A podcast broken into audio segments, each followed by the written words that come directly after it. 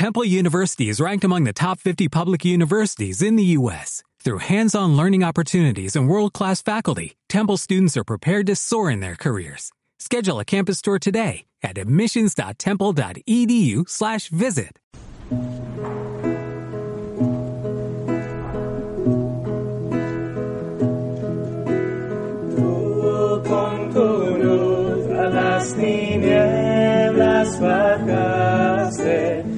gracias a ti pude ver.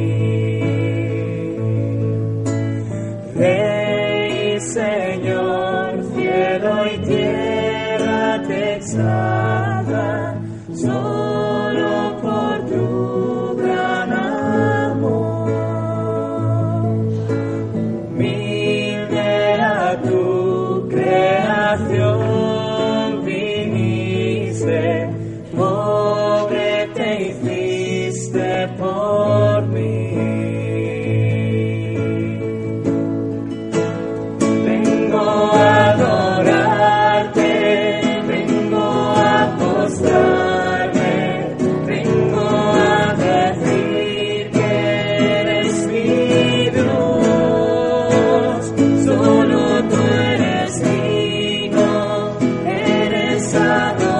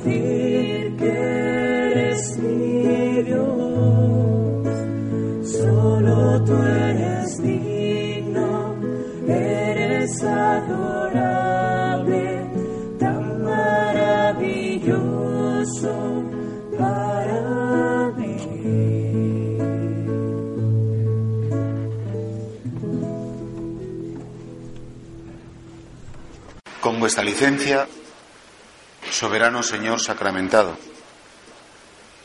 pues ya a las puertas de la Navidad, estamos a día 21, mañana muchos seremos millonarios, los que habéis comprado lotería de la parroquia, que no, pues ya se siente, no, no, no aquí de profeta ahora delante del Señor. Y dentro de tres días, la Nochebuena y el domingo, y el lunes el cumpleaños de nuestro Señor Jesucristo, celebrar que Dios mira con ojos humanos a los hombres, no solamente con la mirada divina, sino con la mirada humana. Nos mira como somos, desde nuestra altura. Y por eso hoy queremos, en esta vigilia de oración previa a, la Navidad, estamos, van a ser las lecturas del cuarto domingo de Adviento, ya el último, que coincide este año excepcionalmente con la Nochebuena, Queremos agradecer a Jesucristo todo lo que supone el misterio de su llegada a la tierra, que culmina con su presencia en la Eucaristía. Jesús está en la custodia, es nuestra fe, se queda escondido en la apariencia del pan, con su cuerpo, con su sangre, con su alma y con su divinidad.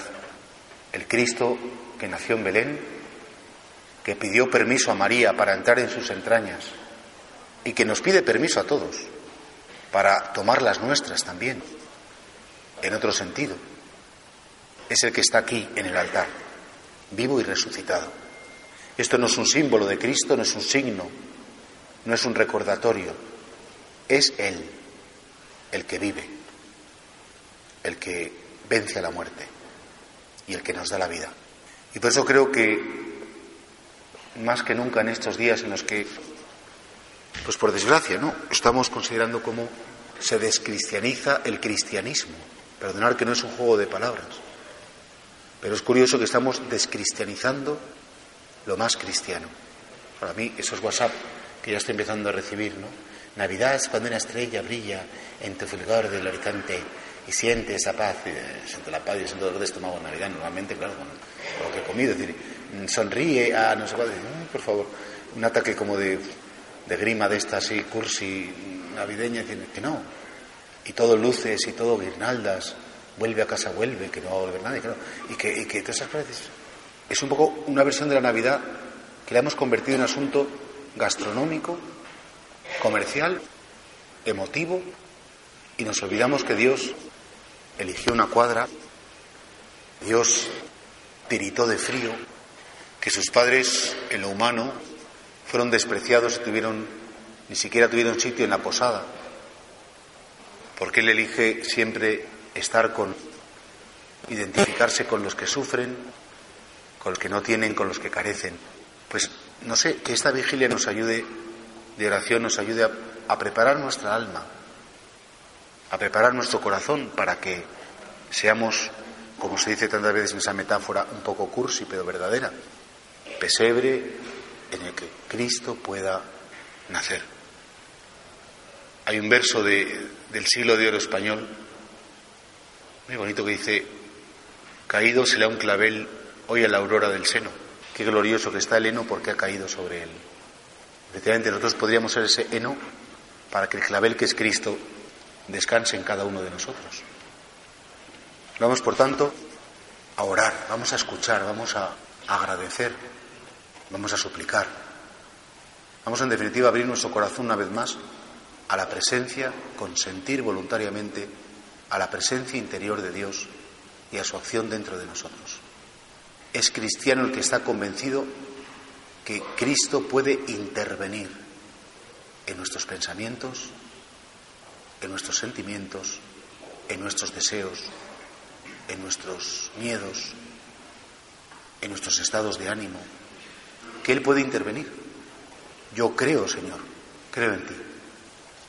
Tengo una fe muy débil y dudo muchas veces y me tropiezo y, y a veces incluso me acobardo y me retiro de la batalla, pero siempre creo. Con una fe muy débil, pero creo. También, por supuesto, en esta vigilia no podemos dejar desde el principio de agradecer a María, ahora lo vamos a meditar con el Evangelio. Ese sí, ese sí. Ese sí que dijo al plan de Dios y ese sí que nos dice a cada uno de nosotros que somos el plan de Dios. El plan de Dios para el universo, para los demás.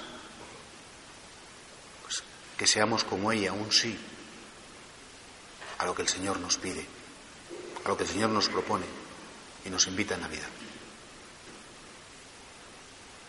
Del Evangelio según San Lucas, capítulo primero, versículos 26 al 38.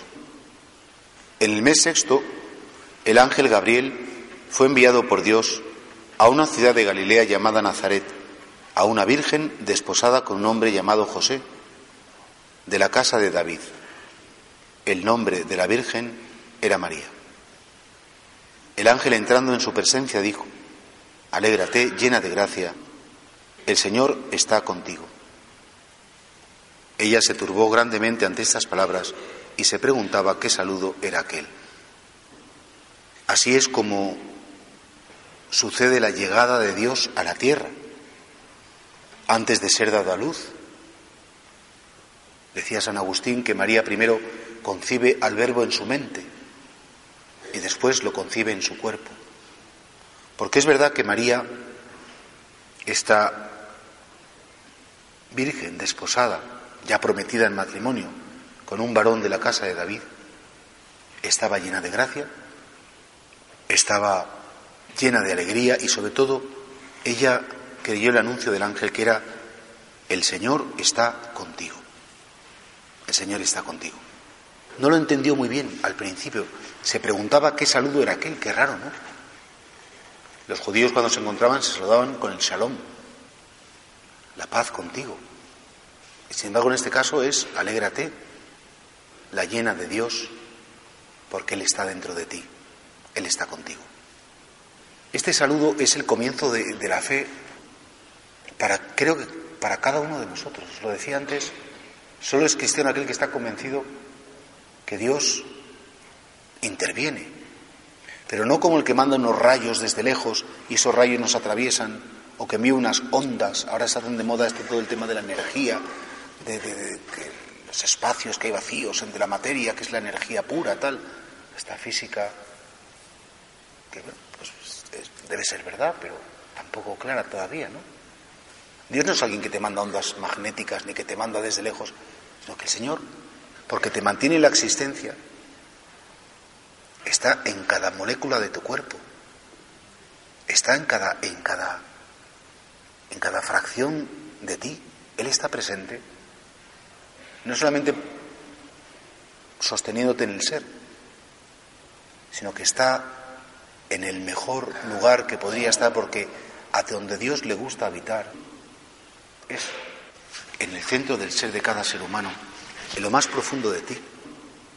Lo puedes llamar el fondo de tu alma, lo puedes llamar la intimidad de tu conciencia, pero es que hasta que no descubras lo que María aceptó, que el Señor está contigo, que el Señor sucede dentro de ti, que Él te sostiene, que Él te ilumina, que Él te fortalece, que Él te consuela, que Él te ayuda, que Él te mira con un cariño y te mira con una ilusión porque para Dios no hay categorías, para Dios no hay quién es más, quién es menos.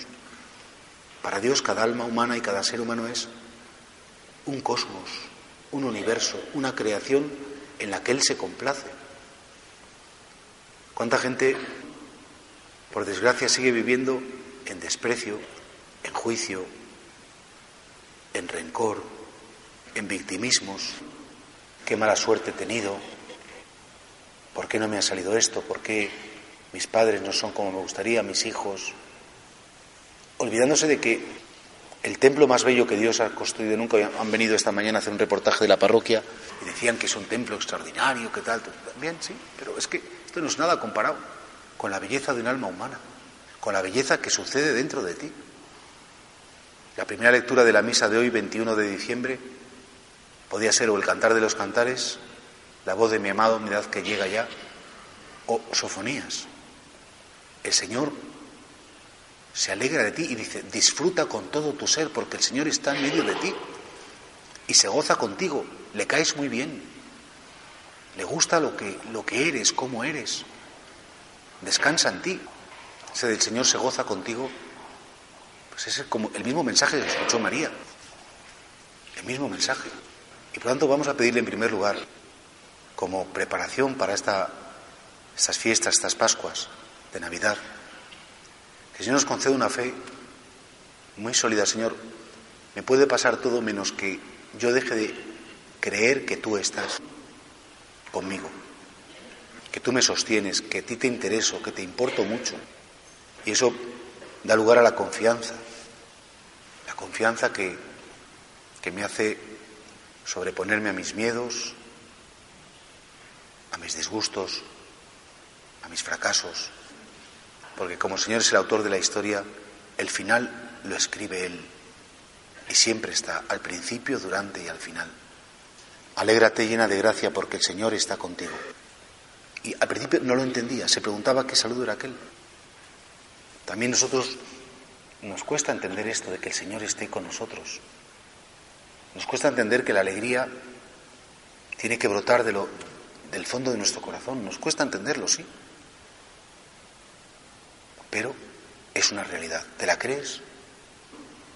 Porque si esto no lo creemos de verdad, cambia completamente nuestra visión de nosotros mismos, cambia completamente nuestra visión de la historia que nos ha tocado vivir y también cambia tu mirada sobre los demás, especialmente de los que tienes cerca. La gente vive sin saber esta realidad. Vivimos como huérfanos, vivimos a veces como, como abandonados a la existencia, a nuestra suerte, al destino, a la fortuna o al infortunio. Abandonados, tirados a la existencia. Y esto es lo más anticristiano, pensar que Dios nos ha lanzado ahí y dice, ala, y ahora arréglate, rézame si quieres, que a mí no se me va a mover un pelo por lo que a ti te ocurra. Equivocados estamos. No tenemos que ir en la vida como huérfanos, como, como abandonados, sino que ese Señor, el Creador, está en cada uno de nosotros. El ángel le dijo, no temas María porque has encontrado gracia ante Dios. Concebirás en tu vientre y darás a luz un hijo y le pondrás por nombre Jesús. Será grande, se llamará Hijo del Altísimo. El Señor Dios le dará el trono de David, su padre, reinará sobre la casa de Jacob para siempre y su reino no tendrá fin. Muchas veces he pensado que María, al pie de la cruz, y en esta iglesia veis que hay un calvario sobre el sagrario, que tendría grabado en su corazón estas palabras de Gabriel. Será grande. Y la grandeza de Cristo no se vio en ningún momento. Ella no la había visto. Se llamará el Hijo del Altísimo. Y se burlaban de él. El Señor le dará el trono de David. Y como trono tuvo una cruz y reinará para siempre. Su reino no tendrá fin y estaba a punto de ser aniquilado. Estas promesas de Cristo, perdón, del ángel, María, yo estoy convencido que al pie de la cruz diría, sigo creyendo, contra todo pronóstico, sigo esperando, contra todo pronóstico. Ella sabía que su hijo había de resucitar, sí, conocía las escrituras perfectamente, pero empezó la cosa mal, tuvo que irse a Belén, sola, despreciada, con su marido, pues un disgusto de muerte, porque claro, el pobre José decide repudiarla en secreto, porque no entendía nada tampoco. Tienen que huir a Egipto, o sea, empezó la cosa bastante mal. Y acababa aparentemente bastante mal. ¿Cuántas veces, no sé, podemos reprocharle al Señor con cariño? Señor, me llamaste a la vida, me diste una familia y las cosas me han salido pues no muy bien. He tenido disgustos, he tenido enfermedades, muertes, fracasos, decepciones. ¿Dónde están tus promesas? ¿Dónde está esa paz que dicen los santos que, que uno tiene cuando tiene el alma llena de Dios? De hecho, cantaremos villancicos, noche de paz, noche de amor, noche de no sé cuánto. Noche que alguna noche es una leche limpia, es la Navidad, es la verdad.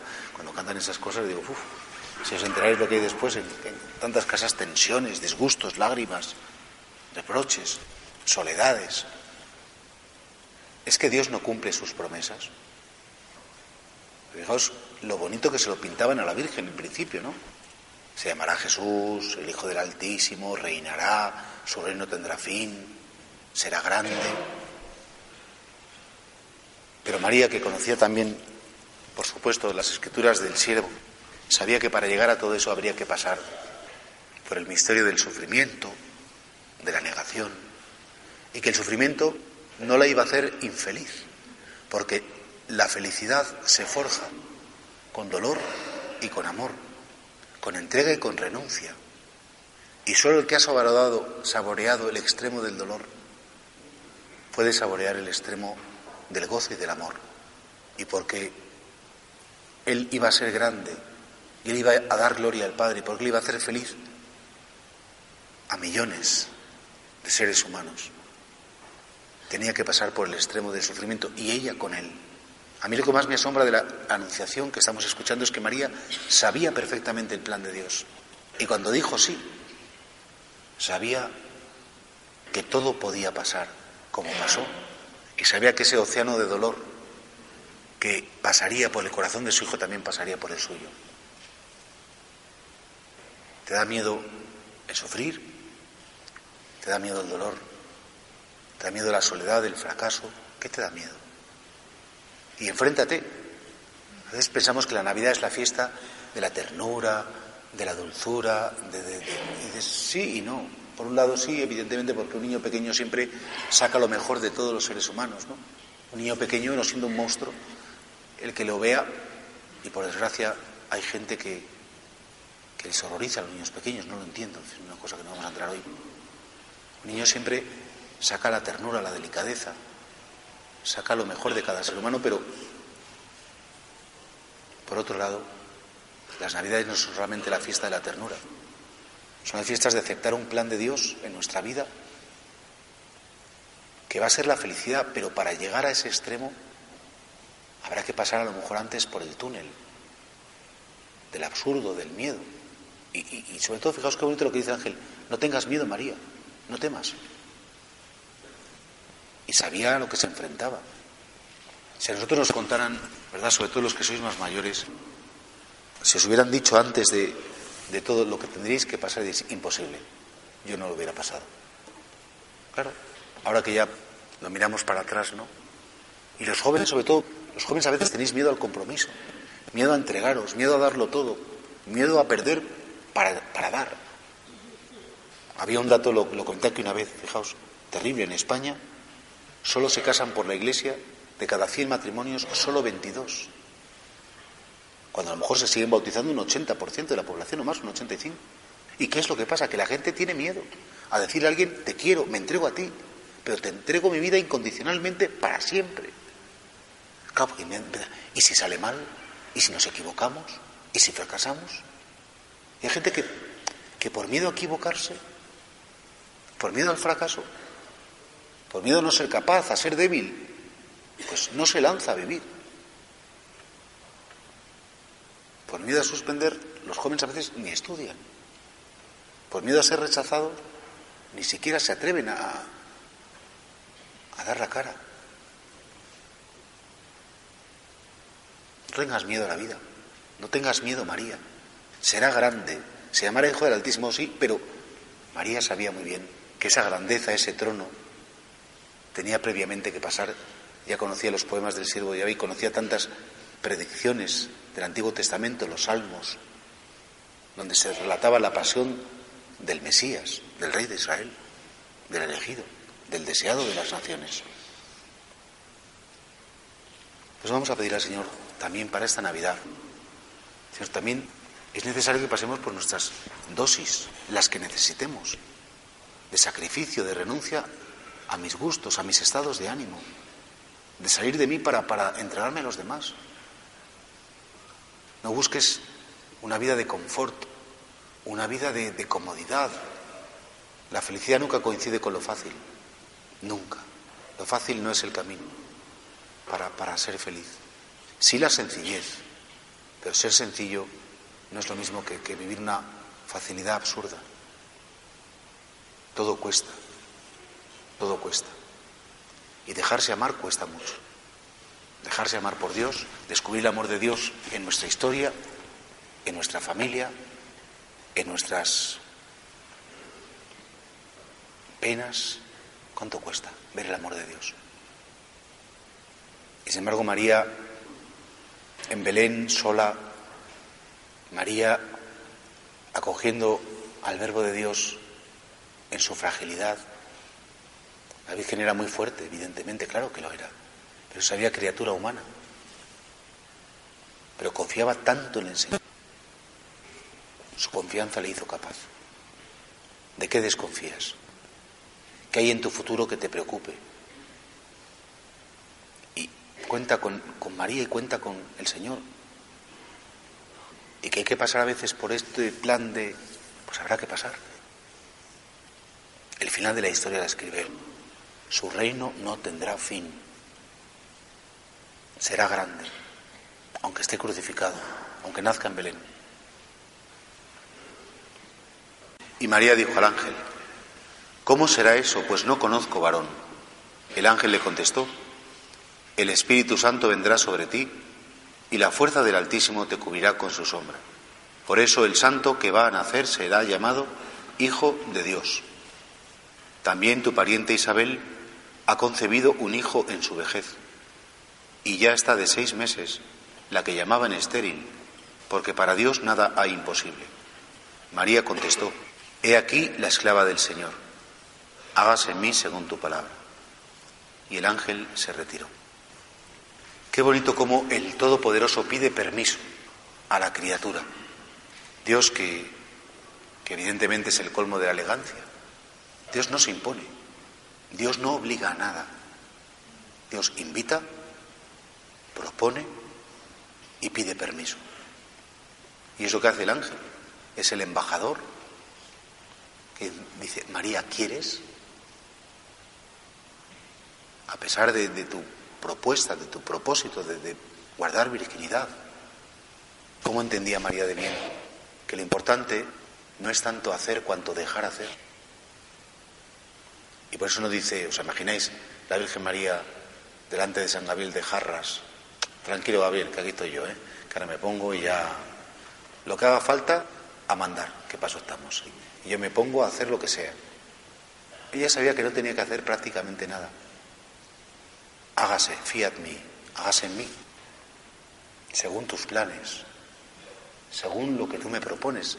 No voy a decidir nada, lo que tú decidas. Qué bonita es esa oración. Quiero lo que quieres. Quiero porque quieres. Quiero como lo quieres. Y quiero hasta que quieras. Es eso solo lo puede decir una persona enamorada. Piensa a la persona que más quieres. Si has estado enamorado alguna vez, estoy convencido que a la persona a la que amas le dirías, quiero lo que quieres. Quiero porque quieres. Quiero como lo quieres. Quiero hasta que quieras. Y por eso cuando un alma como María, tan enamorada del amor de Dios, tan enamorada del Señor, le dijo, hágase en mí según tu palabra. Le estaba diciendo este Señor, a partir de este momento te firmo una carta en blanco, te doy permiso para que tú escribas la historia de mi vida. ¿Quién soy yo para decirte lo que tienes que hacer o cómo tienes que hacerlo? ¿Cuántas veces, verdad, le enseñamos a Dios a ser Dios? O le recordamos que se ha equivocado, que se ha despistado. Conmigo le ha salido bien la cosa, pero no tanto. dices que no, que no. Dios conoce cada, cada instante de tu historia, la presente, la pasada y la futura. Dios sabe lo que te has equivocado y lo que te vas a equivocar y te quiere muchísimo. No se va a malograr su plan si tú quieres, por mucho que te equivoques. Lo importante es que tú siempre le digas, Señor, aquí estoy. Concédeme recordar que el plan que tú has propuesto para mí, que lo, lo haces contando con los fracasos, los míos y los fracasos de los que yo amo, que me han podido incluso decepcionar, que me han podido partir la vida en dos. No, pues tú haces una historia de salvación con todo eso. Qué bonito es como María comprende desde el instante cero que hay que dejar actuar. Ella no tiene ningún afán de protagonismo. Aquí está la esclava. El esclavo no decidía nada en la casa, el esclavo hacía simplemente lo que, lo que el amo le proponía. Había entregado su libertad. Señor, ¿qué, me propones? ¿Qué quieres de mí? ¿Qué esperas de mí? ¿Qué espera mi familia? ¿Qué esperan mis padres? Mis mejores amigos, mi novio, mi novia, mi mujer, mi marido, mis hijos, mis abuelos, mis nietos, mis hermanos. ¿Qué esperan? ¿Qué tienen derecho a recibir de mí? Plantéate unas fiestas de Navidad, no, a ver qué me regalan, a ver las copas, a ver cómo cuánto. Qué espanto, ¿no? sino plantea una Navidad de decir, Señor, ¿qué puedo hacer? Sobre todo tú sugiéreme y que tu gracia se mueva en mí. ¿Cómo me gustaría que tú me fueras sugiriendo, invitando, ayudando a entregarme a un plan, de hacer la vida más fácil, de hacer la vida mejor, de servir, de vivir en la verdad, de corregir si hay que corregir con cariño, de seguir dando mi vida? Y eso es como el mejor programa, el mejor regalo de Navidad. Perdonar que es un poco cursi, pero es, un entender lo que hay debajo. El mejor regalo es que te regales, que no pidas nada a cambio, que te entregues sin cansarte. Es el mejor regalo. No regales cosas. Regálate tú. Tu capacidad de comprender, de escuchar, de perdonar, de pasar por alto. Regálalo.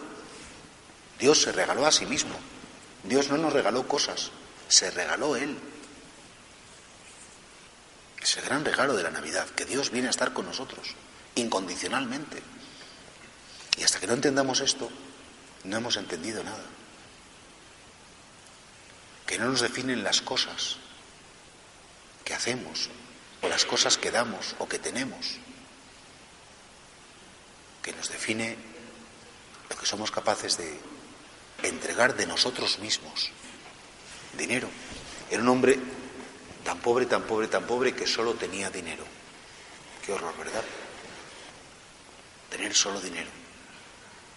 Que no está mal tener un poquito, ¿eh? Evidentemente, eso a nadie un dulce, pero evidentemente para unos fines.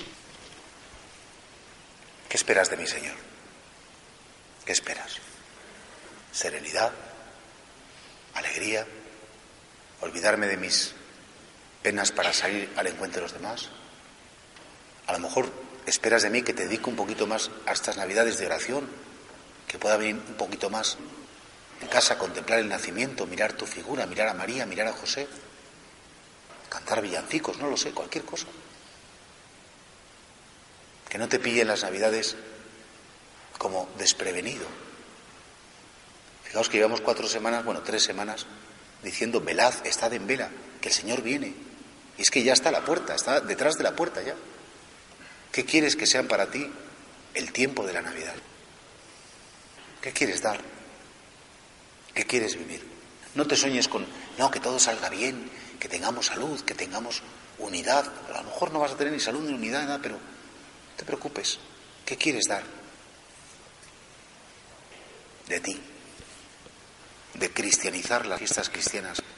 Muchas luces, muchos árboles, muchas estrellitas. bien, tiene nada que ver con la verdadera Navidad, nada que ver.